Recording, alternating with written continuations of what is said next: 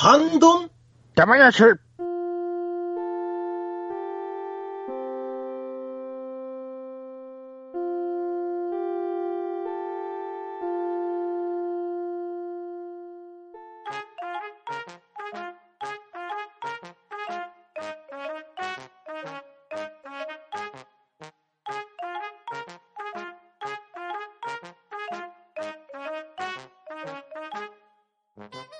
これより本日のファイナル時間無制限一本勝負を行います。青コーナー183センチ220パウンド今日もリングに鳴り響く泥ボイス透明吉。赤コーナー181.7センチ6600万ミリグラムなにわのナポリターナチャントニオナーカこの道を行けば、ここに来てしまった。行くぞアンド177センチ195パウンド2週間のテクニシャンカージ今回も地獄に付き合ってもらうーレフリーパンタンはい、改めまして、こんばんは。はい、こんばんは。はい、どうも。温度差。はい、いつもの茶番なんでね、すいません。はい、はい、はい。今夜のハンドンダ話は、とめきちさんの持ち込み企画、プロレスダ話をやるために素晴らしいゲストをお迎えしました。まずは、暴れラジオスさんより、ちゃんなかさん、よろしくお願いします。お願いします。おお願いします。す。そして、テレビゲームの中林より、カジーさん、よろしくお願いします。どうも、よろしくお願いします。はい、お願いします。お願いします。はい。最初にお断りしておきますが、私、プロレスほんと薄味なんで、今日は皆さん、かなり頼りにしてますんで、どうぞよろしくお願いしたいと思います。は、はい、頑張ります。あ、はい、あ、はい、あ、はい。あれ？あれ？私もだいぶ薄味ですよ。大丈夫ですか？はい。が、が、頑張ります。はい。はい。それでは早速本編に入っていきたいと思いますが、まあ、まずですね、好きなプロレスラーなんぞをみんなにプレゼンしていただこうと思うんですが、チャンナルさんからお願いしてよろしいでしょうか？ああ、いいですね。あのー、昔はですね、もうベタですけども、あのー、長州力士さん、うんうんおー、いいですね。えー、橋本真也さん、うん。いいですね。えー、武藤敬司さん。うん。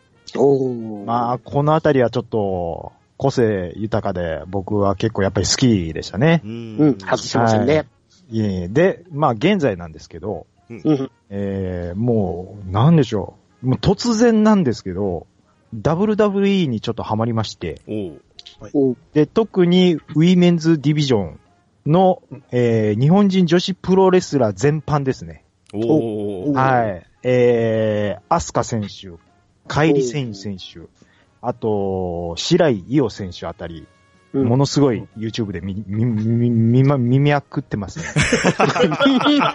は動揺されてますか？い。見まくりまくってますね。はい。うん。これ、あの、もう、なんか、喋り出したら止まらないんですけど、ど、こまで喋ったらいいですいいですか？気気が済むまで時間無制限なんで大丈夫です。あいいそうなんですか？で、これ、なんで、こう、いきなりハマったかっていう話なんですけど、はいはい。はいあのー皆さんご存知だと思うんですけど、あの、しあのー有田と週刊プロレスと、あるじゃないですか。はい、はいありますね。でアマゾンプライムで配信されアてるマゾンプラ。イムでやってるやつで、WWE を語るみたいなやつがあったんですよ。うんう。ん。で、あのー去年のレッスルマニア35の話をしてたんですけども、うんで、まあ、その、なんかオープニングで、あのーハルク・ホーガンが出てくるシーンがすごく盛り上がるみたいな話をしてたんで、うんその流れで YouTube を見てたんですね。はい。で、その時に、その、アスカ選手の動画の、なんていうんですかね、次この動画始まりますよみたいなのをたまたま見たんですよ。うんうん。あれ？日本人の女子、あ、WWE いるんやと思って、ちょっと見てみたらですね、あのーちょっと思いのほかクオリティが高いなっていうことで、うんうん。あのーなんかね、まあ、今までのちょっと女子とは違う技の切れ味と言いますか。おうん。なんかね、その、まあ、我々世代をくすぐるような、なんか昔のレスラーのオマージュを感じる選手なんですよ。ほうおう基本スタイルは、武藤敬司さんなんですよ。アスカ選手って。もう影響をもう多分に受けてらっしゃる。うん。あの、武藤敬司さんってあの、無駄な動きすごく多くないですか？うん。芸術的なような、あの、無駄な動きですよね。ですよね。うん。あの、エルボーするときも、うわー動いてからバーンってやるじゃないですか。フラッシングエルボーですよね。ですよ。ね。うん。で、こう、マットさばきも、こう、無駄にこう手、手を広げて、ちょっと腰を下げる感じの、うん。あのスタイルなんですよ。うんうん。あじゃあ、その感じでやるんやろうなって思ったらうん、あの、結構必殺技で出してるのがヒップアタックなんですよね。ほう。そこに腰中感を感じるわけですよ。シング入っちゃった。ここで、え、今時ヒップアタック売りにする選手いるんやと思って、えーすごいなと思ったら、今度打撃なんですけどあのープロレスのキックってどっちかっていうと、こう、足の裏で踏んづけるみたいな、うんうんうんうん。ちょっとストンピングに近い形のキックが多いと思うんですけど、うん。うんうん。もう完全に U 系なんですよ。UWF 系から来てるような、もうこ、腰を入れる感じのキックを入れるんですよね。すげえなって思って、そこで前田明を感じるんですよ。リングス行っちゃった。リングス行っちゃうんですね、これは。まあ、高田信彦しかりなんですけども、んあなるほど、そういうのもやるんや、と思ったら、シャイニングウィザードが出るんですよね。あやっぱり武藤さんに帰ってきた、と思ったら今度あの、入場シーンちらっと見たんですけど、うんものすごい派手なんですよね。ほうはいはいはいなんかこう、踊りながらこう、アートを感じるんですけど、これはちょっとプロレスから離れるんですけど、うんもう、ともすればちょっと須藤元気さんを思わすような、うんパンクラス行っちゃった。そうですね、あの、なんていうか、もう、なんかそこを練習するんだったら、もっと試合の練習した方が強くなれるんじゃないかっていうぐらい入場に力入れてる感じがあるんですよね。サラリーマンで踊っちゃう感じですね。そうです、そうです。うん。かと思ったらバックブロー使ったりとか、で、そそのバックブローからまた須藤元気さんを感じるんですけども、ロープに振って、ラリアットに来たと思ったら腕を取って脇固めに持っていくんですよね。で。かと思ったらバックを取って今度アンクルロックをする。もう関節ガチガチなんですよ。すごい渋い技。ほうほう。そこで藤原組長を感じるんですよ。お有形に戻ってきた。これすごいなと思って、で、まあ、負けるとき、結構連勝がすごくて、記録的な、なんていうんですか、その連勝記録をなんか打ち立てて、あの、WWE 史上最もチャンピオンを守った、えっ、と、日数が長い選手っていうことで、なんか、で、殿堂入りかなんかわかんないですけど、はい。あの、記録を作ってる人なんですけど、らしいですね。あの、それまでビル・ゴールドバークが、あの、連勝記録持ってたらしいですけど、アスカが塗り替えたらしいです。塗り替えたんですよね。うん。えっ、と、まあ、結構公的種としては、あの、シャーロット・フレア。あの、リック・フレアさんの娘さんですね。先ほどちょっと話出たと思いますけども。はいはい。で、その選手に負けた時が、あの、足4の字で負けたんですよ。で、あ、これ、武藤敬司さんの必殺だから、負けてもいいやって思ったんちゃうかなって思ったんですよね。っていうのが、アスカ選手って武藤敬司さんすごいリスペクトされてるんですよ。ほうなんかね、その負けざまも込みでもうなんかオマージュ感をすごく感じるんですよね。うん。で、ちょっと話変わって、そのシャーロット・フレアなんですけど、はい。シャーロット・フレアはもう完全に女子 WWE 版のジャイアント馬場なんですよ。ほう。ほうとにかくもう体の規格がでかいんですよ。へー。で、チョップで必殺技が16問なんですよ。ほう。あの、足上げるだけで相手がもう倒れる感じの吸い寄せられる感じですね。そうです。あの、省エネなのにすげえ効いてる感じのうん。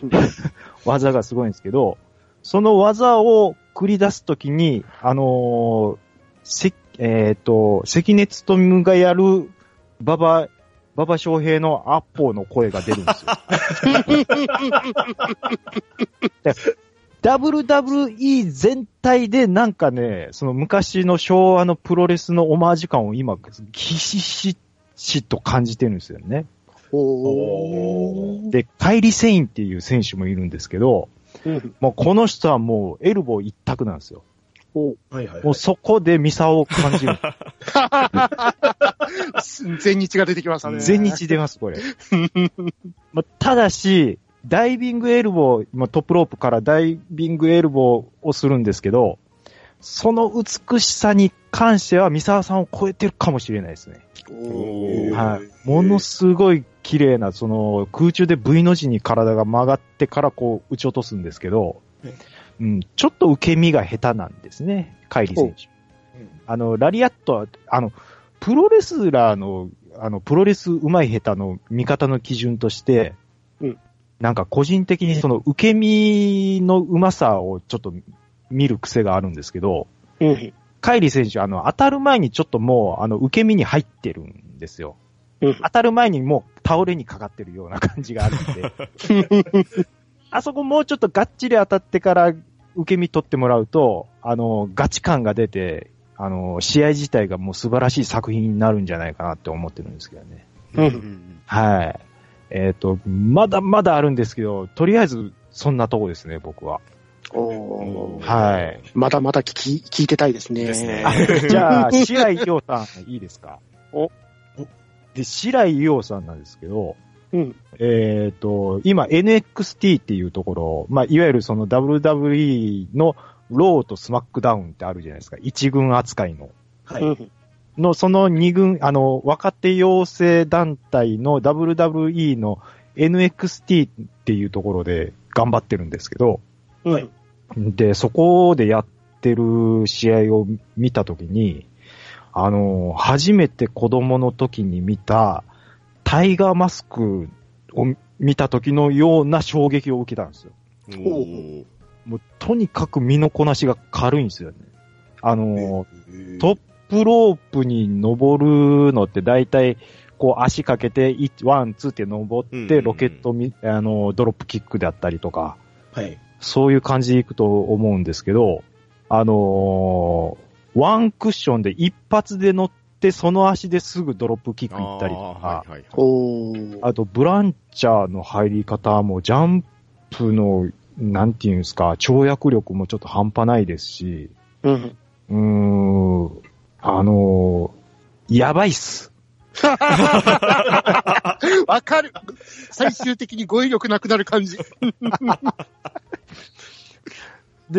ちょっとき、まあ、気になるって言ったらあれなんですけど、あの、NXT から、あの、まあ、ローやスマックダウンに、こう、ステップアップしていくまではいいんですけど、あの、ローとか、その、スマックダウンに昇格して、特にその、なんていうんですかね、コンビを組んだりとか、ちょっと売れてきたりすると、うん今のところその、アスカ選手も、カイリ・セイン選手も、あの、ヒール、もう、え、どっからヒールになったのっていうような感じになるんですよね。うんうん。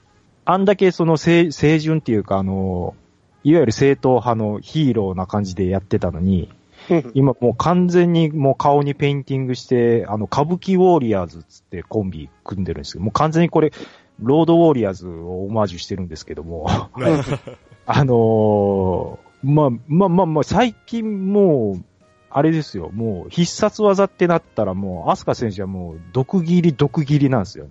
ほー。もうもうもうもうもう、これでもうグレートムターをオマージュしてるわけですよ。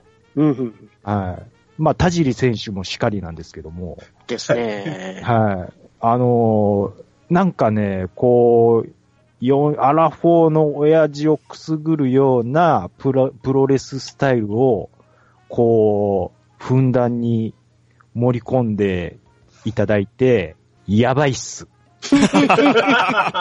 わかる その山さよくわかる。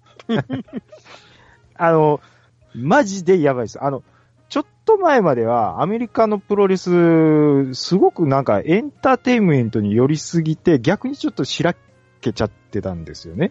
うんはいうん。まあ言ってもそのガチの方が好きだったもんで、うん。うん。ただその、なんていうんですかね、そのエンターテインメントをリアルかのごとく楽しむアメリカ人の国民性をな、ものすごい感じれるんですうよ。ん。はいうん。だからもう明日からアメリカ人になろうかなって思ってますね、これ。わかるわかっちゃう。分かっちゃいます。飛べ、ハマってた時飛べしたかったから。渡米したかったっす。もうもうもうもう、あの、イエスイエスイエスってやりたかったっす。観客のあの、T シャツ掲げてるあれやりたかったから。やりたかったっす、本当に。あの、ダニエル、何ですか？あの、いるじゃないですか。イエスイエスってやる。あと、おっちゃんいるじゃないですか。あの選手のことよくわかんないですけど、あれだけやりたいですね、本当に。はい。えー、はい、お次の方どうぞ。タッチが入った はい、ありがとうございます。はい。いはい、じあ、ゃあ、タッチを受けますけれど。はい。いや、僕、もうすでにやばい状態なんですけれど。やばいっす。早っいや、とりあえずね、もう自分の手持ちのカードは全部出しときますけど、はい。はい僕が語れるプロレスって言ったら、高校生ぐらいの時に友達と見てた WWF と、おーセガサターンの全日本プロレスジャイアントグラムと、はい。あと、島本和彦先生の燃える女子プロレスぐらいしかないんですよ。でもそういう枠も、やっぱり必要なんじゃないですか？で、そうなってくるとですね、はい。えー好きなプロレスラー、まあ一人挙げるとしたら、G アンダーテイカーですかね。やったーアンダーテイカー。はあ、はあはあはあ、いや、僕ね、もう本当に若い時にしか見てなくって、はい。で、先日、とめきちさんとちょっとプロレスの話をすることがあって、うんまだ現役ですよって教えてもらってびっくりしたんですよ。おうおうおうおうい、未だ現役なんですね、WWE で。現役ですね。G アンダーテイカー。ああ、この人。はいはいはいはいはいはい。死刑執行人とか、あの、ん言われてた頃の、あの、ポール・ベアラーと一緒に組んで、うんあの、墓掘りにやってたそうそうことですね。そうそうそうそう、缶オケデスマッチとかなんか知ったような記憶があるんですけれど。う。うんん。で、いつも白のてて。ハーレー乗ってた時ありましたよね。あ、ありました、あそうですりました。そうそうそう。あの、ターンした時にアメリカンバッドアースって名前になってたんですよ。ですよね。はい。いやー、まあでももう何年、20年以上前ぐらいの話だと思うんですけれど、はい。デビューは若くしてされてたみたいなんですけど、僕が見てた WWF の時代っていうのは多分、二十歳過ぎぐらいとか、それぐらいの、ま、まだ若手だったと思うんですけどね。うんうんうん。多分ね、なんやかんやで、ホーガンに勝って、なんか、WWF のヘビー級王座を獲得されてたはずなんですよ、確か。はいほうほうほうほう。で、これが当時の最年少記録だったらしいんですよ。へえ。えで、ただ、まあ6日後にはあっさりホーガンに取り戻されたみたいなんですけど、うん。で、そうやって考えたらホーガンもすごい長いことやってたんそう、です。そういうことなんですよ。ええ。うんうんうん。へえ。もうこれ僕が最後に見たあたりだったと思うんですけど、ちょっとウィキペディアに載ってたんで調べて今読んでるんですけど、1994年の1月にロイヤルランブルで WWF 世界ヘビー級王者横綱との缶オケ戦で圧倒するものの横綱の配下のヒールレスラー約30人に襲撃されて敗北。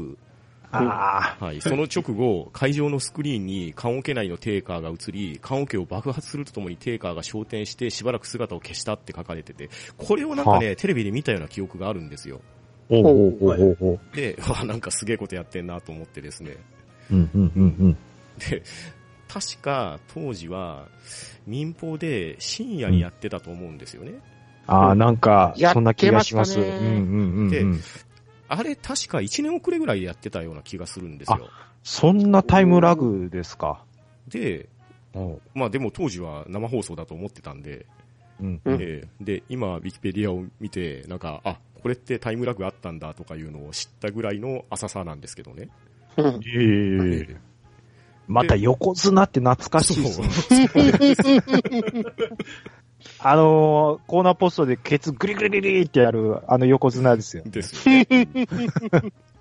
だからもう全くプロレス、もうほぼ覚えてないんですけど、アンダーテイカーの名前は覚えてたのと、あと、うんやっぱウィキペディア見てると、もうジェイク・ロバーツとか、ランディ・サベージとか、なんか聞いたことある名前が、あ、出てるなっていうのを、まあ、今回ね、ふと思い出すことができて、あ、ともきさんにいい企画をもらったなと思った次第です。あーいいじゃんランディ・サベージも懐かしい名前ですね。ですね。あの、映画版のあの、スパイダーマンあるじゃないですかうん。うんうんうん。2000年公開ぐらいのやつかな。はいはいあん中で、あの、スパイダーマンとあの、闇プロレスで戦っているレスラーの相手が、ランディ・サベージだったんですよあ、。マジですか？えー スパイダーマン見に行って、お、ランディ・サベージだってめっちゃテンション上がったっすからね。サムライミのやつですか？はい。一番最初のやつですあ、ね。トビー・マグワイアのやつですね。はい、それです。ちょっと見直してみますわ。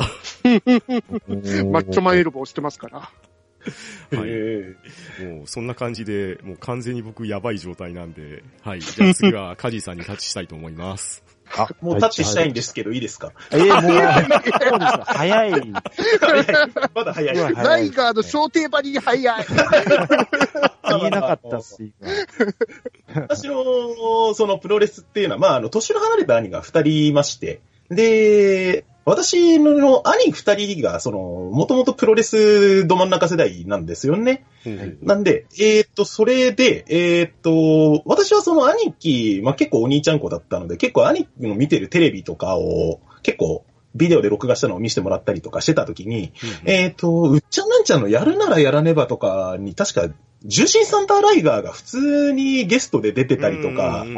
してたあったと思うん。ですよ。それで、えー、ライガーの存在を知って、で、その後、まあ、あの、リングの魂とか見せてもらったりとかした感じで、なんで、私の入り口は新日本プロレスから始まるんですけれども、まあ、あの、そこでとりあえず、まあ、プロレスってこういうのなんだな、みたいな感じで、そんなに最初、あの、ずっと見てるだけで、そんなに知識を持ってなかったんですけど、うん。えっ、と、その後に、その、さっきパンダーさんも言ってたように、その地上波でその WWE が、あの、何年かの時を経て、スマックダウンが地上波で放送され始めたタイミングがあるんですよね。うんその時確か DDT の高木三四郎さんとかが MC にいたりとか、最初確かガレッジセールもなんかいたかな芸人さんの、ん。のやつで、その、3週間遅れぐらいのスマックダウンの情報みたいなやつを1時間の番組で見れてたんですよ。うんその頃に、あのー同じ学校の同級生と二人でめちゃくちゃハマってて、で、そのぐらいのタイミングで日本であの、ハウスショーっ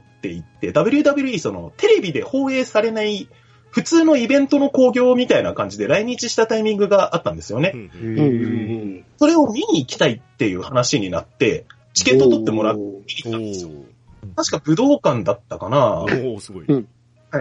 その時に、えーっと、その時のあの、イベント、ちょっとメインは誰だったかちょっと覚えてないけど、その時に、あの、とあるタッグマッチがあったんですよね。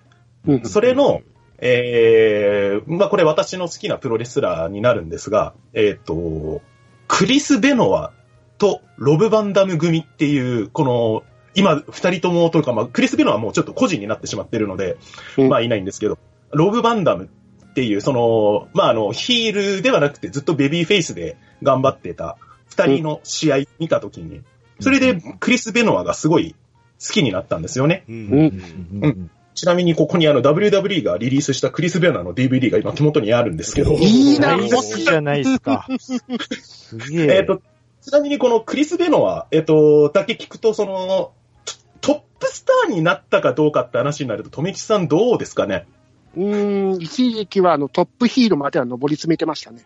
うん。うん一応あの、ははい。あの、WWE のね、王座も取ってたりはするんですけど、はい。と、どっちかというと多分、日本人からすると分かりやすいのは、クリス・ベノアは昔あの、多分、プロレス人生の始まりって新日本プロレスからなんですよね。うんへうんーリングネームが、ペガサス・キッド。いやー、知らんなああ知らんあはい。そえっ、と、覆面を被ったレスラーで、まあその、ペガサスキットの、まあ、あの、由来が、あの、ダイナマイトキットに憧れあうんてるうんあああそう、ダイナマイトキットを、要は、あの、インスパイアした覆面レスラーということで、ペガサスキットでデビューするんですけど、ええー後に、三えーライガー対ペガサスキットをやって、覆面ハギトリデスマッチに負けて、覆面を取っちゃうんですよね。取取りましたね。うん。後に、ワイルドペガサスに改名して素顔でえリングに登ることになるんですけど、うん。うん。後に、えっ、と、1990年、IWGP ジュニアヘビー級王座の獲得。うんえーその後の94年にスーパー J カップファーストステージ。これ優勝しますね。うんうんうん。で、その後に95年に、えーベストオブスーパージュニア優勝みたいな感じで、要はジュニアヘビー級の外国人レスラーとしては多分トップに立ったと思うんですよね。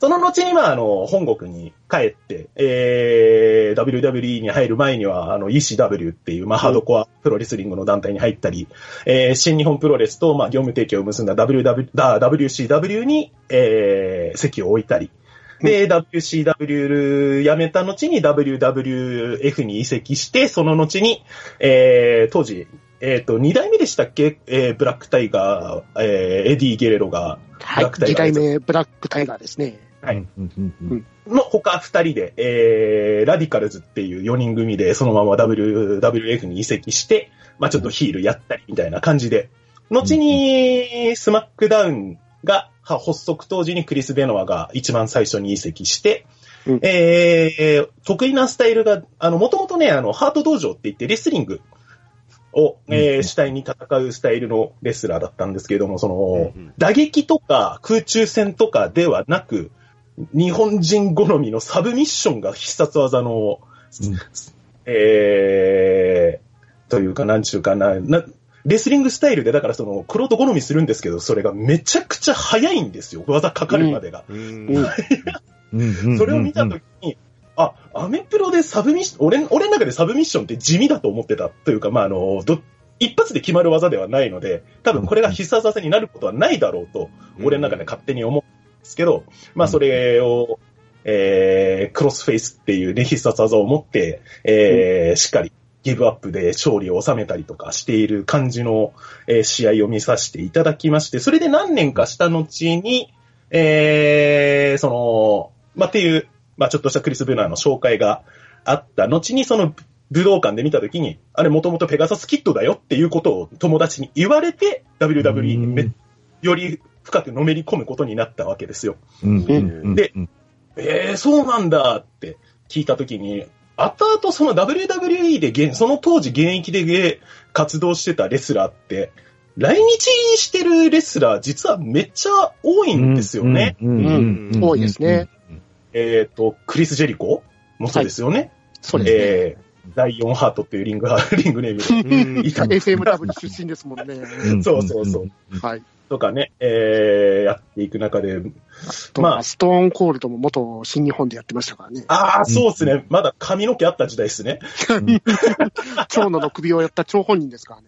そうそうそうそう。うんうんうんみたいなね、えー、感じで。えー、まあ、実際はそのやっぱね、あのー試合を見ていただきたいところではあるんですけど、クリス・ベノはちょっとその、まあ、先ほどもちょっと軽く話したけど、個人なんですよ、もう。うんうんううんんあの、死去した理由がちょっとあの、まあ、あんまりちょっと口でことで言えないちょっと事件絡みなんですよ。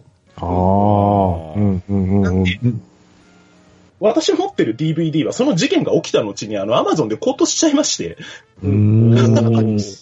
そう。もう、え、欠番ですからね、完全に。うんうん事件、WWE 事件絡み。はあ、はあはあはいもう WWE も、えー、しばらくはもうクリス・ベノワというリスは存在しなかったぐらいの対応してたんですよ。へーまあ、後に、その、ちょっと態度が軟化してきて、えー、まあ映像で出てきてしまっても、それはもうせんなきことだという、うんえー、態度、一応発表されてるんですけれども、うんみたいな感じで。えーと、その、死去する何ヶ月か前に、えーと、スマックダウンに移籍し、そのローとスマックダウン結構行き来するんですけど、うん。で、その、その晩年の時にスマックダウンに移籍してきた時かな、うんあの、当時、スマックダウンが持ってた王座は、WWE 王座と確か US 王座だったっけなえー WCW、TB 座だったかな。ああ、だったかな。の、王座戦が、あの、WWE って、あの、月に1回のペーパービューがあるんですけど、うんうん有料放送。8月にやるでっかい大会のサマースラムあるんですよね。ありますね。うんうんうんそのサマースラムでクリス・ベノア対、ごめんなさい、ちょっと対戦相手忘れちゃいましたけど、の、えー、その王座戦が、確か 1, 1試合目だったと思うんですよね。へえ。えーっと、確か戦績が、えー、23秒ギブアップだったかな。早い。すごいっすね。そう。MMA じゃないですか。そうなんですへえーゴング鳴ったと同時にそのままいきなりクロスフェイスを決めてタップ、タップアウトという結果でに、え。えー、プロレスでそんなんあるんですね。えーまあそれで王座を取って盛り上がるっていう、まあ、後があった時に、あの、まあ、もちろんその王座戦としてはまあ最速記録だったわけですよ。それを最大限ネタに使われ、使って、20、そう、23秒の間に俺は何と戦うみたいなのを、ちょっとブックのアングルであって、完全にいじってますよね。えー、そその時にあったので、一緒に置いてるのは、俺は23秒間の間でトイレで用を足してくるって言って、挑発がすごい。で、あれですね、実際にタイム測って、えー20秒ぐらいで出てきて、俺の勝ちだっていうブックがあったのが俺覚えですけど。まあなんか結構そういう途中からひょうきなこともやり出したなっていう感じだったんですけど、うんうんまあ晩年が晩年だったんで、もうちょっと見たかったなっていうのもありつつのああ、なるほどね。感じの活動だったなと思います。ちょっとね、ぜひ、これ、トメさん、うん見たい言ったら送りますけど、見たいですか？超見たいっすね。はい。よかったね、あの、クリス・ベノはハードノックスっていう DVD が WWE から出てますんで、よかったらこれ調べてみてください。はい。いや、本当に試合はいいんすよ。クリス・ベノは。あ、の、正直アメリカ人好みな感じじゃなかったんで、あんまり持ち上げられることはなかったんですけど、本当にいい試合が多くて。うんあと、クリス・ベノあのダイビングヘッドバットが一番綺麗なダイビングヘッドバットだと私は思ってるんですね。ダイビングヘッドバットって、えートップロープからそんなのあるんですか？そう、はいトップロープに登った状態でダウンしてる相手にはいはいはいはいはいはいはいはいはい。頭が落ちるっていう。うん。スコット・ノートンとかもやってましたっけ？違うかな？スコット・ノートンはショルダーですね。ショルダーででしたっけ？はい。ああ、な、なんかファイプロでやってる人いるなぐらいにちょっと覚えてます。うん。えーはいっと、そそれの元が多分ダイナマイトキットだと思うんですよ、フライング。あそうですねなるほどね。は危ねえ技っすよね、今考えると。頭から落ちていくわけですからね。うんはいい。まあ、それがきっかけでね、ちょっとあの、首の骨やっちゃったりとかもやっぱ結構あったみたいあで、ー晩年痛み止めで、ちょっといろんな持病を抱えてしまってたんですよね、それで。なるほど。うん武藤で言うとこの膝みたいなもんですね。そうですね。ね。なるほど。うん。なんか事件性を感じるっていう、なんかそういう晩年を、なんか聞くと、ちょっとブロディも思い出しますけども。はいはいはいああ。やっベノアぱなんかの場合は、もっと直接的なんですよ。そうなんですよ。はいちょっとここでは言いはばかれるようなことになっちゃったん、ですそよ、ね。んなにちょっとうん言えないような感じなんですね。へえで、先ほど言われてた首の痛みを抑えるためのその痛み止めですね。はい。そのために起こってしまった事件だったとこも言われてるんですよね。はい。あ、事故ではなく事件っていうことね事。件なんですよ。うわ怖い。うんなんで、これはあの、クリス・ベノアは一応、ウィキペディアに情報一応あるので、よかったら、あの、気になった方調べてみていただければと思います。うんはい。途中からあの、富吉さんのあの、フォローが入ったところで、私そろそろあの、限界なんでタッチしたいんですけど、いいですか？はい、タッチいただきはい、ます。タッチいただきました。はい。はい、カジーさん、ありがとうございました。はい、ありがとうございました。はい、では、富木さん、タッチを受けてお願いします。はい。では、私、発起人でございますけど、まあ、私も、これはちょっと悩みに悩んだんですよね。あの、ちゃんなかさん、カジーさん来るからアメリカンプロレスを喋るべきか、うんどうしようと思いながら、でも、この回を設けるに至ったきっかけですね。このレスラーについて語りたいと思ったんで、あの、この回を設けさせていただいたんですけど、えーその方は2020年1月5日の東京ドーム大会にて引退したレスラーですね。おーまさか。ははい。えーその人は、あの、重心サンダーライガーさんですね。燃やせ、燃やせ、はい。燃やしちゃう感じですからね。はい、燃やしちゃいましょうん。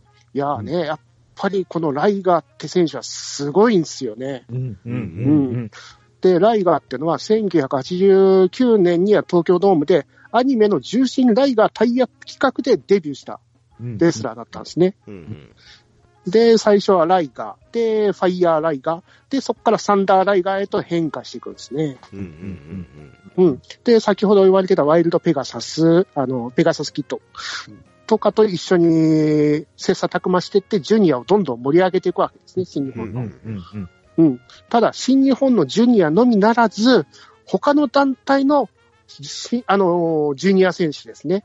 うん。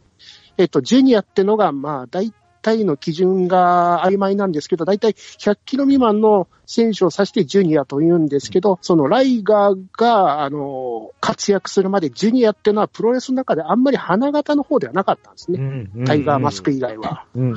うん。その中でライガーはそのジュニアをどんどん他団体も含めて盛り上げていくわけですね。うん、もう結構、もうどこにでも顔を出すっていう感じで頑張ってたんですよね。はい。はい。えーっと、その中で、グレート、サスケ、ウルティモドラゴンとともに、あのー90、1994年にスーパー J カップをやったんですよね。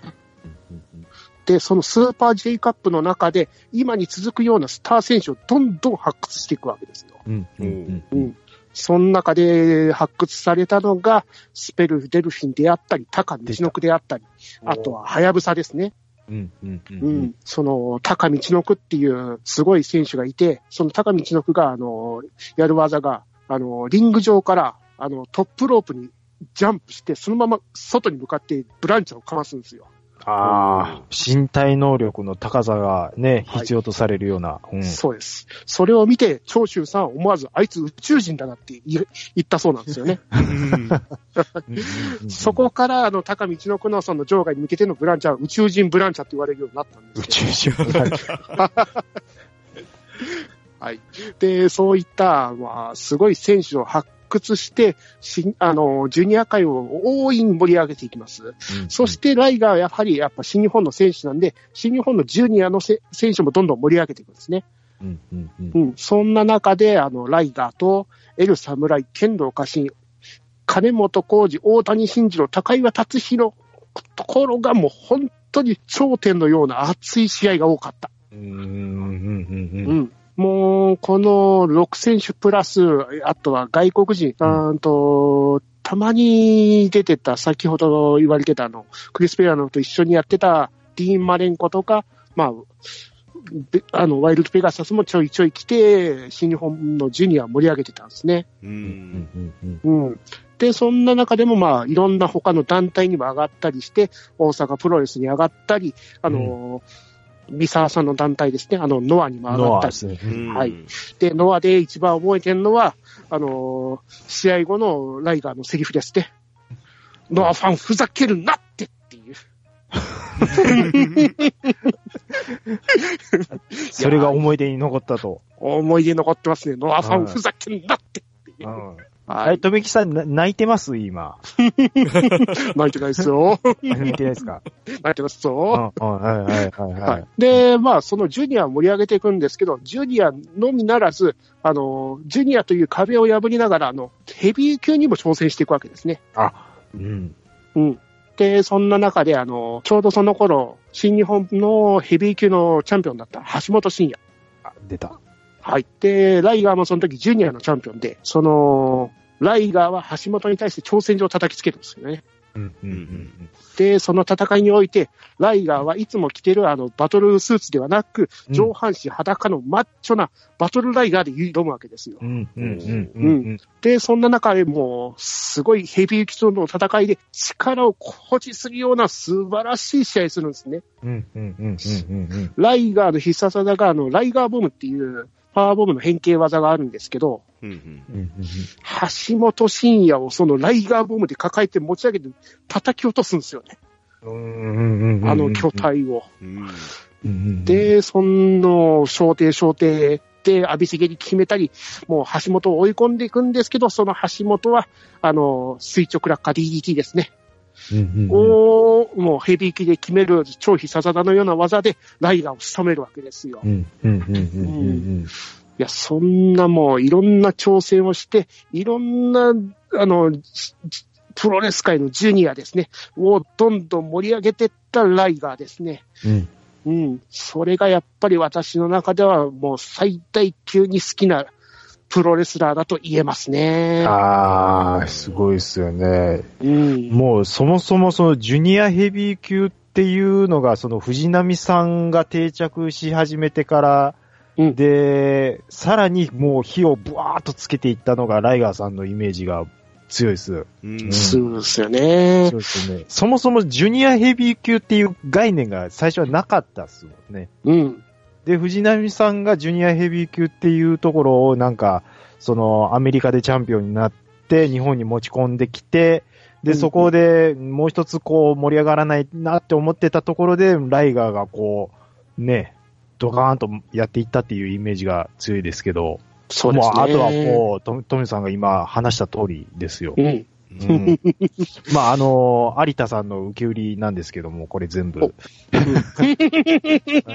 いや、そうなんですね。いや、橋本とやってるのはちょっと知らなかったですね、俺。うん。いやー、でも本当に、ね、YouTube とかでも、あの、ライガー対橋本っていう動画とか残ってますんで、あ本当ですもう、確かあの、最近 YouTube の方で、サンダーライガー、あの、ベストバウトトップ10みたいなのやってたんですね。あ本当ですか？その中でも確かベスト2ぐらいに選ばれてたかな。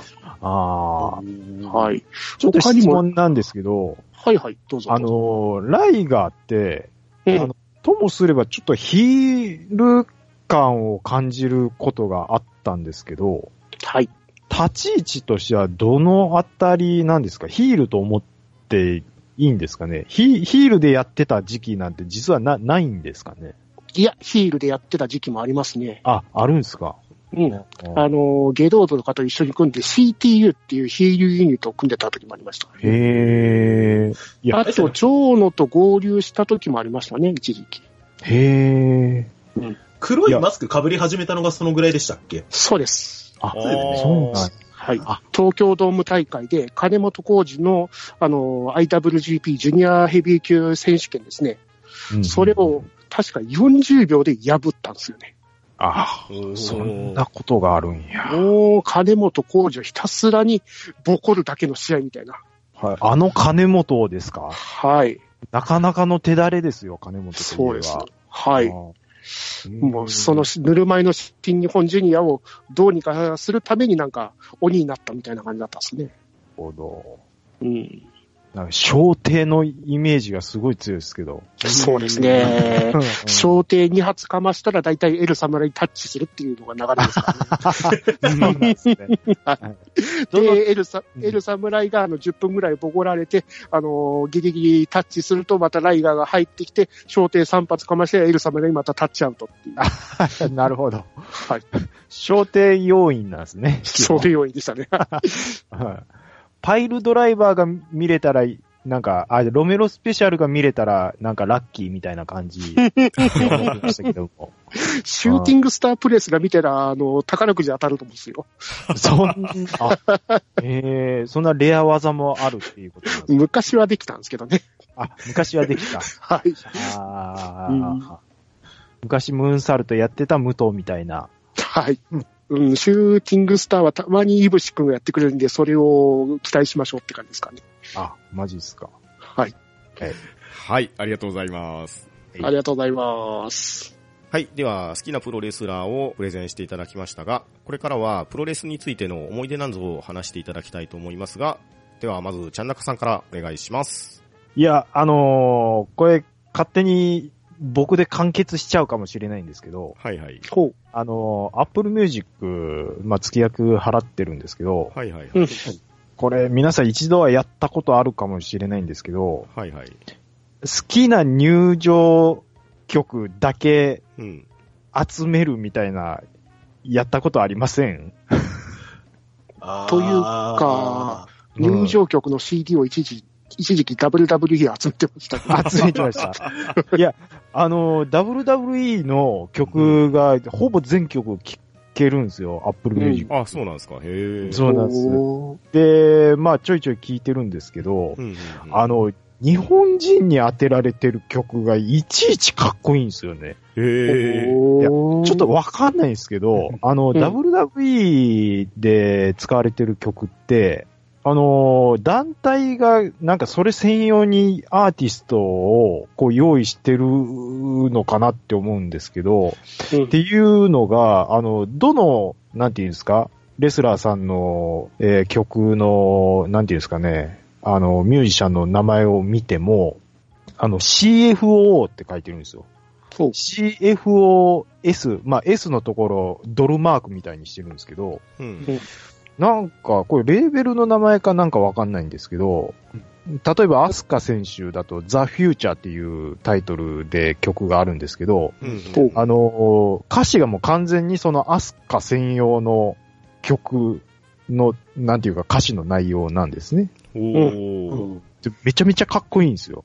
へえ。で、なんかね、その、なんていうんですかね、まあ、例えば横綱の話、あの、話がさっき出ましたけど、うんうん横綱は日本人じゃないですけど、うん。いいわゆるその、うーん、自分の感じてた昔の WWE の日本枠って、たまにちょっと出てきて、あーあ、日本人頑張ってるな、ぐらいのうんスタンスかなって思ってたんですよ。うん。でも最近、その WWE が、あの、中村をはじめ、アスカでちょっと当たったからなのかわかんないんですけど、おあの、テーマ曲にもものすごい力入れてるような気するんですよ。へえ。おー、で、中村選手の入場シーンを今日たまたま YouTube で見たんですけど、ザ・ライジング・サンってもうこれ完全に中村選手に当てた曲じゃないですか、日本。うん。まあ、ザ・ラライジング・サンなんで。うんあのー、やばいっす。また語彙力が失われた。あの、いや、マジでやばいんですよ。あの、バイオリンでこう、ちょっとゆったり始まるような感じなんですけど、あのーものすごい客が盛り上がってるんですよね。おー。あのーあ、日本人が頑張ってるから、なんかお情けで頑張れって言ってる感じじゃなく、ガチで中村選手にハマって応援してる感じなんですよ、テンションが。昔と違って。うん。で、うわこれ日本人今、ね、まあ、新日が今、ね、盛り返してるっていうのもあるかもしれないですけど、うん。WWE 日本人熱いなっていう感じがするんですよね。う。うんん。あの、中村選手のあの、謎の手の動きあるじゃないですか。うん。エア、エアドラムみたいな。うんで、その曲に合わせてちょっと興奮して、あの、昨日の晩とかもう、いあの、中村選手の真似をしてたんですけど、あの、決めのところで、この、なんか手を振り下ろして地面にシャウ、シャウみたいな、なんと水長剣のき決めの時のうんポーズみたいなのやるんですけど、それをブンってやった時に、右手の小指をテーブルにガンって当ててしまいましたね。あのー、そんぐらいちょっと興奮するんですよ。うんはい。あの、エントランス、あの、この後ちょっと YouTube のリンク、またあのースカイプの方に貼るんで、あの、収録をちらっとちょっと見てみてください。あの、中村選手の入場シーン、もうえぐいかっこいいんで、超かっこいいっすもんね。超かっこいいっすね、本当に。うん。あれ、いつからあんなちょっとぶっ飛んだキャラになったのかなって思って、突然あんな感じになりましたからね、本当に。うん新日本でも一時期そういう嫌いはあったんですけどね。なんか、最後の方はもう完全にあれでしたよね。うん、あれでしたからうね。ん、そうですよね。うんなんで、どっから変わったのかなっていうのがすごい気になるんですよね。う。うんん。いや、あと、その、アスカ選手の曲もちょっとやばいです。あの、とにかくその入場シーンがもうかっこいいです、本当に。おーうん。この前のロイヤルランブル、あれすごかったっすよね。ロイヤルブランブルね、うん。もう WWE ネットワーク今入ろうかどうか本当に 悩んでるんですよ。でも、あれ1000円するんですけど、うん。これね、Apple Music で980円払ってるじゃないですか。はい。これしれーっと WWE 払ったらこれ既婚者、嫁さんに全部把握されてる。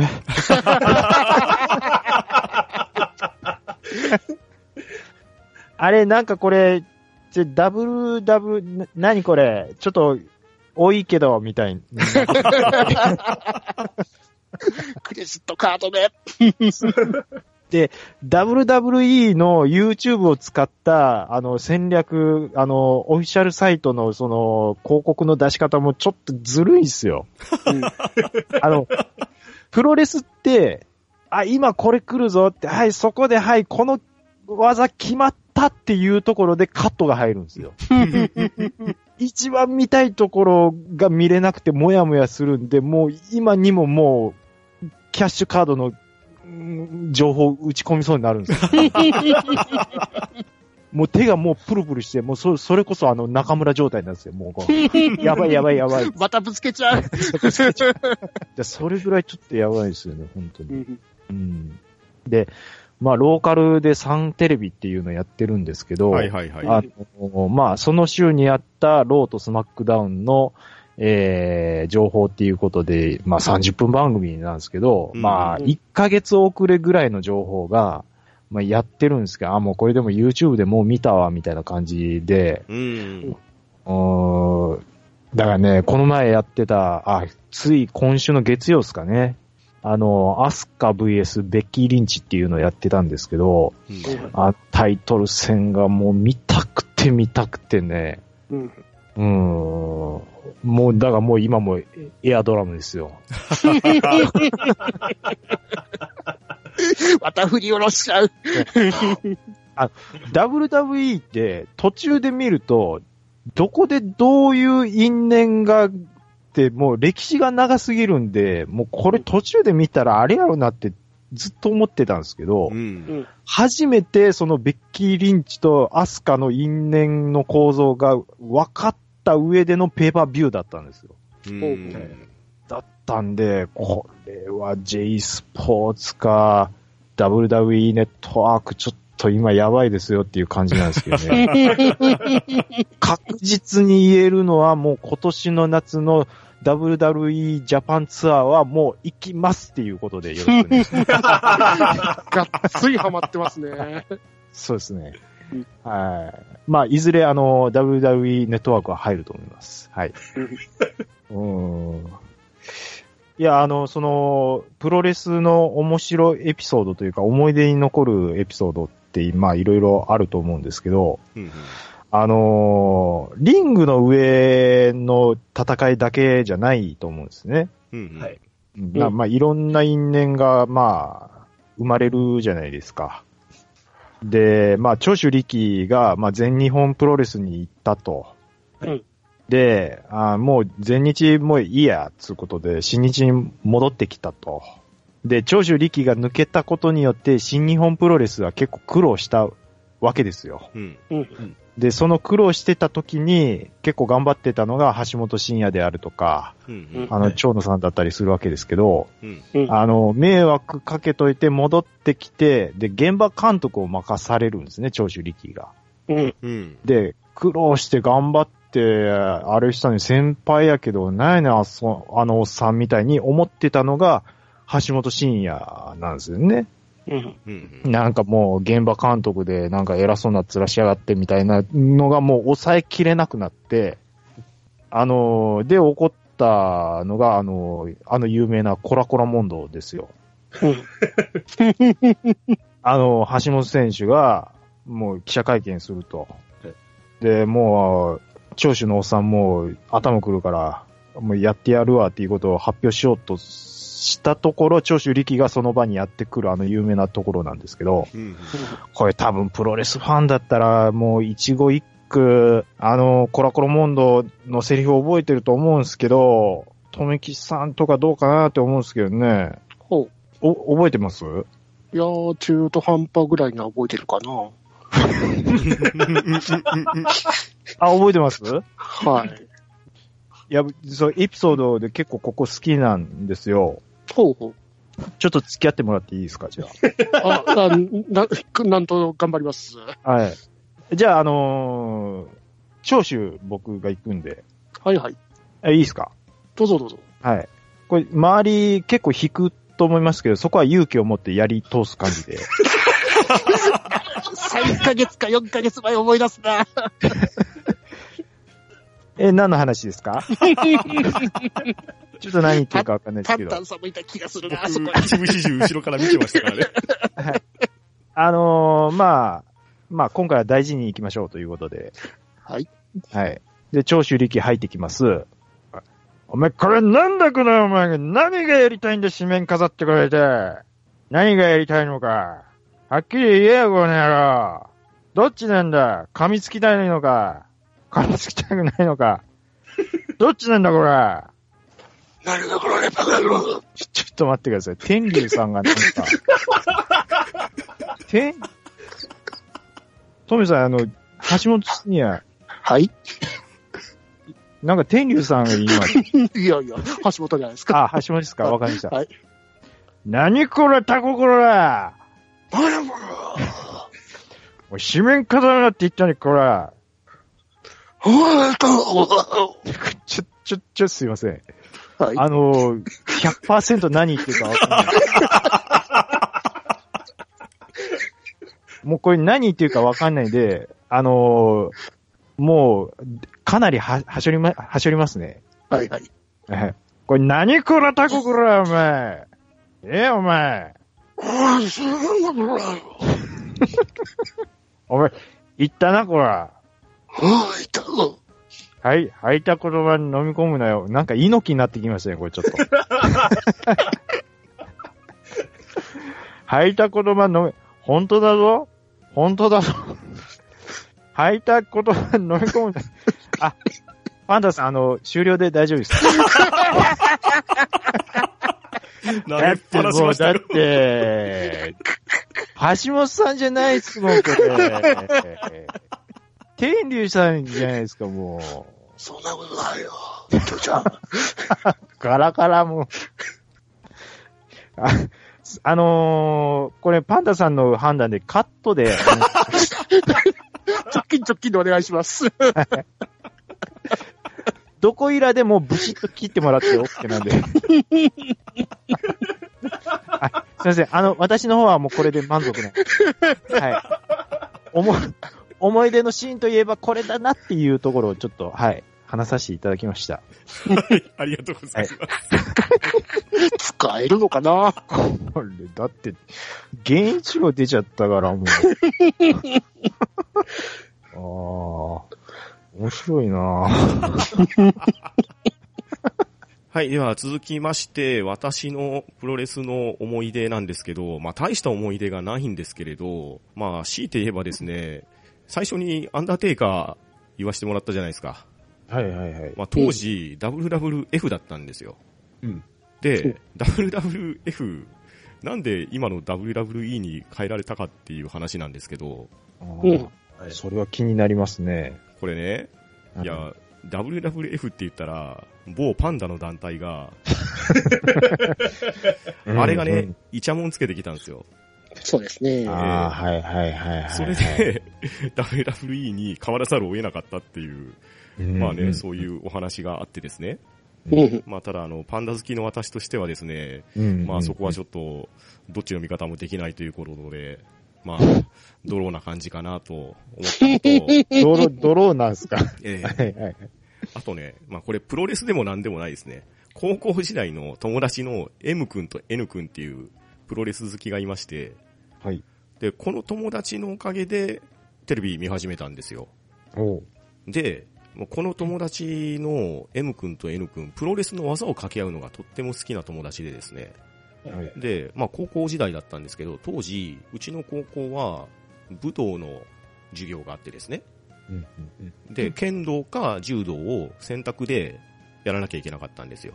うんうんうんで、我々は柔道をやってたんですけど、その柔道が始まる時間の前とかに、まあ二人がね、よくプロレスの技を掛け合ってたんですけど、で、その当時、4連射カメラっていうフィルムカメラがありまして、でこの4連射カメラっていうのはレンズが4つついていて、連続撮影ができるカメラなんですよ。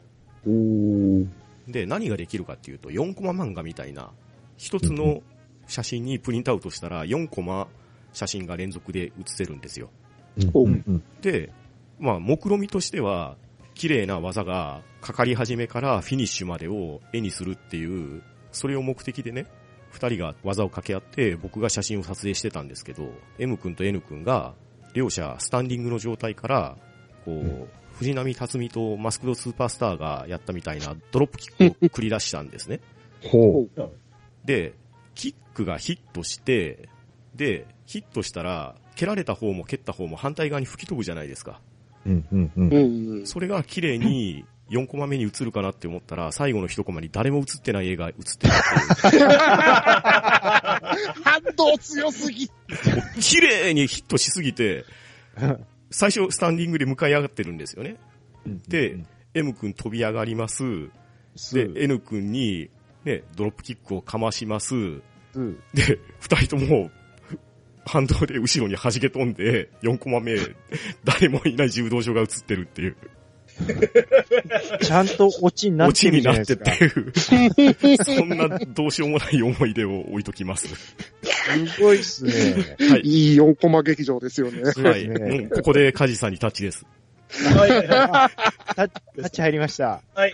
えっ、と、思い出というか、ごめんなさい。えっと、今回この留吉さんからお話いただいてから、まあ、あの、WWE の話を私もしようと思ってたんですけど、ちょっと今日ね、聞いた感じ、ちゃんなかさんの熱にちょっと勝てないことが分かったんで、申し訳ない。あの、いやいや、全然全然。あの、ただ、他になんかプロレスの話ないかなと思って、はい過去自分が実際に試合を見に行ったこことはないかを兄貴に聞いたんですよ、先日。はいはいはい。めっちゃお前が小さい頃に一回だけ連れてったことがあるって言われたんですよ。俺、それで、俺もそれ思い出すときに、思い出し、自分の記憶の中で、実際に生で見たなっていう試合があるんですよ。それが、アントニオ猪木対お天竜源一郎の試合なんですよ。すげえすげええっ、と、その戦歴をちょっと見たときに、うんうん。で、ごめんなさい、これ、あの、富木さんごめんなさい、天竜対猪木って何回か試合やっぱやってます？い、はじ、一回だけですか？一回だけしか、えーどういうシングルマッチはないんじゃないかな。はい。えっと、私の記憶にあるのは、試合中に、猪木が天竜源一郎にチョークスリッパーを決めて、うん天竜落ちちゃうんですよ。おー。あ、もうだから本気っすもんね、猪木いつも。そう。はい それの試合があったとあ、あ、なんか生で見たことあるというより、俺なんか123だを生でやったことがあると思って。マジでこの試合をちょっと調べました。うん。はいえー、新日本プロレス94バトルフィールドイン東京ドーム。うん。へえ、そんな時期に、へえ。はい1月4日の東京ドームの試合、これ多分、俺が行ってるし、俺が見に行った試合なんですよね。せ戦歴を、戦歴というか、あの、その時の対戦カード、じゃあちょっとずつかいつまんでですけど、紹介したいんですが、はい。うんえっ、と、これはだいたい第5試合目、うん。獣神サンダーライガー VS タイガーマスク。もう熱い。熱め草熱い。えーはい。タイガーマスクは、あれですね、あの、第3代目なんで、金本浩二。あ、ですかねはい。はい。その次、IWGP タッグ選手権、うんホークウォリアー、パワーウォリアー組、対スコット・ノートン、ヘラクレス・ヘルナンデス。ヘラクレス・ヘルナンデス。ジュラシック・パワーズ懐かしい。次あ、リック・スタイナー、スコット・スタイナー対武藤敬司、長谷博士組。あ、いいなぁ。長谷さん。スタイナーブラザーズいいなブックのピジャマ。えーこれはスタイナーブラザーズの勝ちですね。うんえー、次の試合、ハルコ・ホーガン VS 藤波辰巳。うわほぼ全部メインイベントじゃん。これ、思い出し、これ見て思い出しました。ホーガン、でっかい声で、あの、アックスボンバー打つときに、あの、声出すじゃないですか、ホーガン。うん言います。ね。アックスボンバーって言うじゃないですか。言いますね。その同、それと同時に、あの、ちゃんとしっかり食らった藤波が一回転空中でしたのは、俺は、未だにちょっと残ってましたね。回転するんすね。その後の、あの、いつも通りのあの、一番と、あと、あの、耳をね、こう、傾ける。ああれですよね。はいはいこはいはいういただこれ見ました。あ、やりたいわ、それ。はい。で、次、えー、いいのかな名前出して。長州力バーサス藤原義明。おー。これあれですね、あの、半年ぶりの復帰試合だったみたいですね。長州さんのっていうことですよね。そうです、そうです。はいはいはい。一回引退しましたもんね。うんですねうんはい。で、一番最後のメインイベントが、橋本真也対長野正宏。うんえー、橋本真也3度目の防衛戦ですね、これ。うんうんうん。で、一番最後の特別試合で、その、アントニオ猪木対天竜健一郎。ええこれすごいよく実現しましたね。うん。うん。俺は記憶でしか追ってないんで、覚えてる試合がそのハルク・ホーガンの試合と、えー、天竜源一郎が要はチョークスリーパーで落とされる。で、最終的に猪木負けるんですけど、ま、うんえー、猪木負けて試合が終わった後に、発生が、猪木に対して思いっきりビンタしてたっていうのが確かあったと思うんですよね。長谷さんがですか？そうです、そうです。マジですか？ええそう。で、っていうのを見てて、なんで、このやつの対戦カード見たときに、俺やべえ試合見に行ってんじゃんっていう。いやうんやばいっすよ。歴史の教科書ですよ、それも。うん だって、その、うん馬場と猪木を唯一抑えたのは天竜だけで、その試合だけなんですよ。うんあー、なるほど。うん馬場と猪木をピンフォールで抑えたのは天竜のみですからね。そう。まで、うんうんうん。いや、ごめんなさい。じゃあ、天竜さんは SWS 一回行ってるじゃないですか。はい。で、SWS が週刊プロレスにもうボコボコにされてすぐ観光通りになっちゃって、うんで、行き場なくしたからこその新日の選手とやれたのかなっていうのもちょっと思ったりする。あ、あの、その時は WAR のトップですね。あで、WAR と新日がちょうど構想を繰り広げてた最あ中です、ね。なるほど、そういうくだりがあるんですね。うん。あっていうところまで紹介させてもらって、俺も記憶の奥底から引っ張り出した記憶がこれだったんですけど、あ。すごいもの持ってますね。すげえっすね。だっですよて、そうだよ。生で、だって、天竜猪木見ることなんてないですよ、うん本当うに。んう。ん。YouTube 探してもなかなか出てこないですから。本当でこに。ここまですごいなんかみんないいリアクション取ってくれるのに、反、あの、反比例してね、うん俺なんで覚えてねえんだろうって思う。本当ですよ。ね。うん。なんで覚えてないですか？いやいやいや、に小さすぎたんですね、これ。うん。それは仕方ない。25年前ですからね。あーあー。これ。ちょっとき、騎兵に乗りすぎて記憶が剥離してしまったんじゃ、あ、すいません、これパンタンさんにしかわかんない。ごめんなさい。記憶がちょっと剥離してしまったのかもしれないですね。ナノウイルスのせいかもしれないです。あ、そうですね。それ、あの、また別枠のバニラウェア会。そうですね。あそうですはい、ちょっと13騎兵入っちゃったんで、はい、すいません。いやいやいやなんで、これちょっとなんか YouTube とかでワールドプロレスリングの過去映像とか探してあればな、ちょっともう一回思い出すために見たいなと思うんであります、あります。絶対あります。ありますよね、これね。うんそうよかった、ちょっと自慢できた。うん すごい自慢ですよね。あいやめっちゃ見たいです。だ生で見たプロレスって本当大阪プロレスとハッスルのガラガラのハッスルぐらいですからね。ビターンそうですよ。あのー、あけぼのがインリンにやられてましたから。お母さんそう。俺 ねも数少なく見に行ったプロレスが、この今紹介した東京ドームと、その WWE のその、日本国、えー日本武道館でやったハウスショー2回だけなんですよね。わあ、いいとこ行ってますね。いいなぁ。いいですねさすがカット。いいなぁ。武道館の WWE のハウスショーはさっき言ったクリス・ベナーの試合とかもそうだったけど、確かその時、確かテイカー来日してたかな、確か。おー。うん。いいなぁ。いいなぁ。で、いう生の試合も含めて、あの、海外から来日して追ってる WWE ファンだったのか、来日してる人なのか分からなかったですけど、生で WWE でよくあの、観客のちゃんとで聞こえるアースホールっていうのは隣の人がやってましたね。いいなあ楽しそうだないやでもやっぱりね、見てるだけでも楽しいですけど、やっぱその、プロレスのいいところってその、要はガチというよりもシュートスタイルとはちょっと別では、エンターテインメントそうですよね。そうですねお。客さんが盛り上がってなんぼの興行なんで、んいや、もうまさにそうなんですよ。そうそうそうなんですね。WWE はね、プロレスリングって言わないんですよね。スポーツエンターテイメントって言ってますもんね。そうですね。ワールドレスリングエンターテインメントそう。そうそうそうそう。うんだもういわばフィギュアスケートと一緒なんですよね。あれ、もうんうだ点数つけてもいいと思うんですよ、本当に。ああ、はいはいはい、わかりますわかります。勝ち負けじゃなくて、その、あの、スリーカウント取るまでに、その二人で作り上げる、うーなんていうんですか、その熱量、ね熱量ですよね。うんうんうんまあ、その因縁も込みですけども。はいうんうんまあ、そんなやつで、あの、映画があって、その、ドキュメンタリー映画ですね。はい。あの、ビヨンド・ザ・マットっていう、ちょっと20年ぐらいまでの映画ですね。その、ギャ逆の WW、シャアの、なんか、ビヨンド・ザ・タイムじゃん。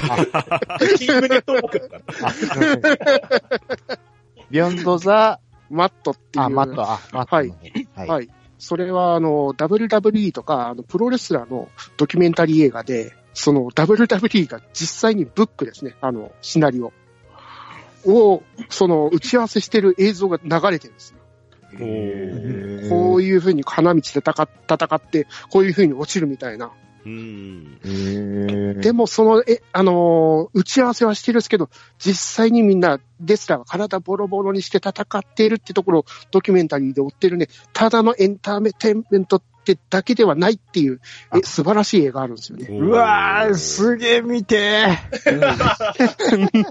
あの、今度は DVD を送りますわ。あーめっちゃ見て 探さないかんですけど。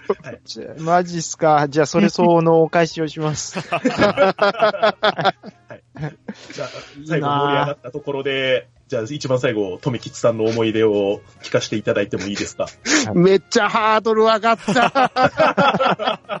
猪木 VS 天女に勝てと。そうですよね。めっちゃすごいですからね。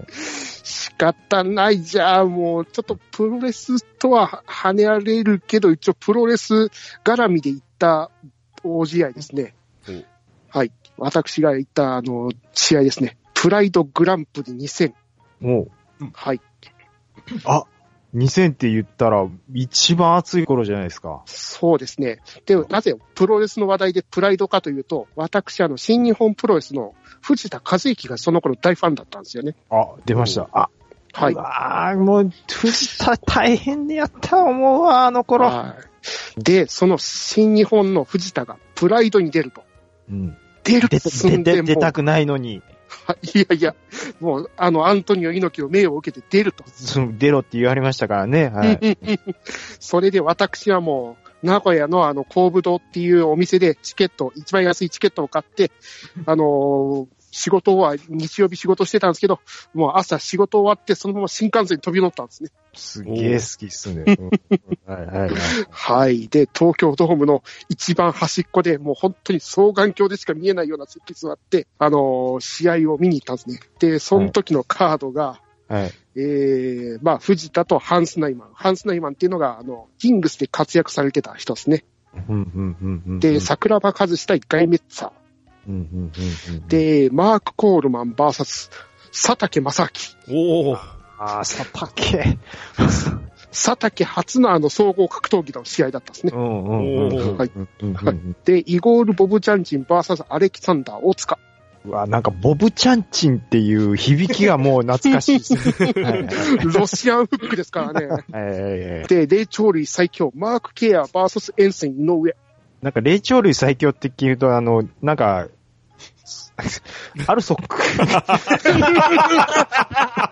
性別も変わった。種目も変わってる。ああ、そっちの方じゃなくてっていうことですね。は。はいい。で、ホイス・グレイシー VS 高田信彦。ああ、出ました。はい。で、その試合に、あー行ったんです。で、どの試合も熱い試合と思うじゃないですか。うん。うん。う。うんん。グランプリなんですよね。うんグランプリですよね。勝ち上がるんですよね。はい。うん。うん。みんなガッチガチ。ガッチガチ。ガッチガチ。ガッチガチですよ。はい。はいほぼ判定。あ、もう、もう、いけないんすよね。行きたくても。唯一 KO されたのが佐竹と太刀光だったかな。ああ、なるほど。立ち光っていう元お相撲さんのプロレスラーがいたんですけど、うん、51秒でギロチンチョークでゲーリー・グッドリッジに敗れてますね。あーデリグッドリッチ。うん、その太刀光ってのは、あの、大相撲のあの、出囃子ありじゃないですか。あれで入場してきたんですけど、うわ頑張った。それだけが一番大盛り上がったとか。えー、すごいですね。ゲイリー・グッドリッチ当てるんですもんね。うん、しかも桜庭の試合も1ラウンドで終わったんですけど、TKO で。ああ、なるほど。TKO と言いながらガイメッツァが棄権してるんですよね。うんあねうん。なんかすごい試合に来たんだけど、全部消化不良で終わっていくという、うんうん初めての東京ドームでの観戦が、どうかなっていう。そういう意味では、その、ガチ MMA は、その嫌いは、ね、あることありますよね。はい。うん、確かで、に。その、その次に行われたプライドグランプリ2000決勝戦ですね。私、はいあの、いろいろあっていけませんでしたけど、その試合がどれもいい試合してるんですよね。いけなかった方が良かったっていうことになってきます。桜庭バーサスホイス・グレーシーなんてあの無、無制限ラウンドでろあの戦ってたんですよね。あれですよねうん。あのー 飛び上がって、モンゴリアンチョップ食らわした時の試合じゃないんですか？ですです。あの、ホイス・グレーション。ねホホイス。あの、うん。恥ずかしがためとかやったあの試合ですね。やったあの試合ですよね。そうそうそうそう。うんで、あの、藤田和之も、あの、霊長類最強と呼ばれたマーク・ケア。この頃の MMA ではもう最強と呼ばれてた選手ですね。うんに、あの、もう、算定ながらも、あの、グラウンドで圧倒して勝つっていう素晴らしい試合してましたからねあの時、その猪木がもう、ね、これからは総合だから、お前ら行けこの野郎みたいな感じだったんですよね。うん。うん。で、長野が怒るんですよ。あの、ど、もう、プロレスやりたいんだよ、俺たちはみたいなことで、ほんで、猪木出てくるんですよね。うん。うん。で、言うんですけど、あの、お前は何を怒ってんだ、この野郎みたいな、みんなに言わせるんですよね。うん。ほんで、俺は今の、この新日本プロレスの状況に怒ってますって言って言わせるんですけど、俺に言うな、みたいな感じで、ほんじゃなんでお前言わしたんや、みたいな、なんか、そういうくだりがあったような気がしますけど。明るい未来は見えません見えません僕は明るい未来が見えませんみたいな。お前はそれでいいや。お前はそれでいい。ね。ありましたね、そういうシーンも。はいはいそんなこんなの、プライドグランプリ予選のしょっぱい感じでございました。ありがとうございました。はいですはいね。、ありがとうございます。はい、プロレスについて熱く語っていただきましたが、まだまだ語り尽くせないような気もしますので、またね、機会があれば、さらなる深い話がしていければいいかなと思います。さて、今回ね、ゲストに来ていただいたちゃんなかさんとカジーさんに番組の感想なんぞをいただきたいんですが、まず、ちゃんなかさんからお願いしていいですか？はい。あのー、まあ、話し足りないっていうのはもう本当にそうなんですけども、まあでも一番言いたいところはもう熱込めてやらせていただいたんで、もうこの後、嫁さんをジャイアントスイングして、もう寝ようと思います。はい。あの、またね、第2回とかあったらもうぜひ読んでいただきたいと思います。ありがとうございます。はい、ありがとうございます。はい。ありがとうございます。では、カジーさん、感想をいただいてよろしいでしょうか？